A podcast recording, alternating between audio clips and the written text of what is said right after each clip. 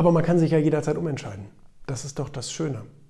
Also ein Entscheidungsprozess muss ja nicht heißen, dass du eine Entscheidung wohlüberlegt trifft, äh, wohlüberlegt triffst und dann unbedingt bei dieser Entscheidung bleiben musst. Das ist ja eher ein Zeichen von Dummheit.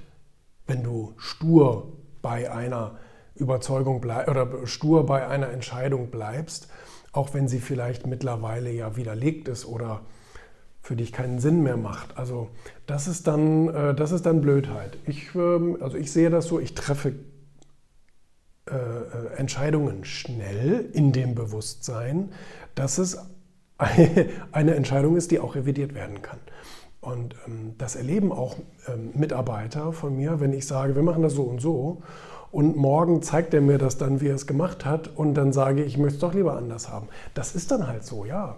Ähm, aber das ist ja auch ein Prozess, in dem etwas besser werden kann. Und darauf kommt es mir an. Nur weil ich gestern dachte, das ist der perfekte Weg, heißt es ja nicht, dass das tatsächlich ist. Das heißt ja nur, dass ich eine Entscheidung getroffen habe gestern. Aber eine Entscheidung ist niemals in Stein gemeißelt. Das wäre ja saudämlich. Ähm, weil sich einfach Parameter verändern. Manchmal reicht die Vorstellungskraft auch nicht, um die Realität dann, also wenn du die Realität dann siehst, dann denkst du, hm, nee, ist doch nicht so eine gute Idee. Also ähm, das ist mal ganz klar. Und ich bin der Überzeugung, ich treffe lieber eine falsche Entscheidung als gar keine Entscheidung oder schiebe das immer so vor mir her etc. Nein, das bringt also meiner Meinung nach gar nichts. Warum? Weil wenn du sagst, nee, die Entscheidung treffe ich morgen, übermorgen, währenddessen stauen sich doch auch zig andere Entscheidungen auf. Und dann stehst du da morgen und hast einen riesen Berg voll Arbeit, das bringt alles nichts. Nein, es muss vom Tisch. Die Entscheidung muss getroffen werden und muss vom Tisch. Und interessanterweise ist sie oft richtig, weil unsere Bauchentscheidungen sind ähm, wirklich, wirklich gut. Ich habe gerade da wieder eine Doku drüber geschaut.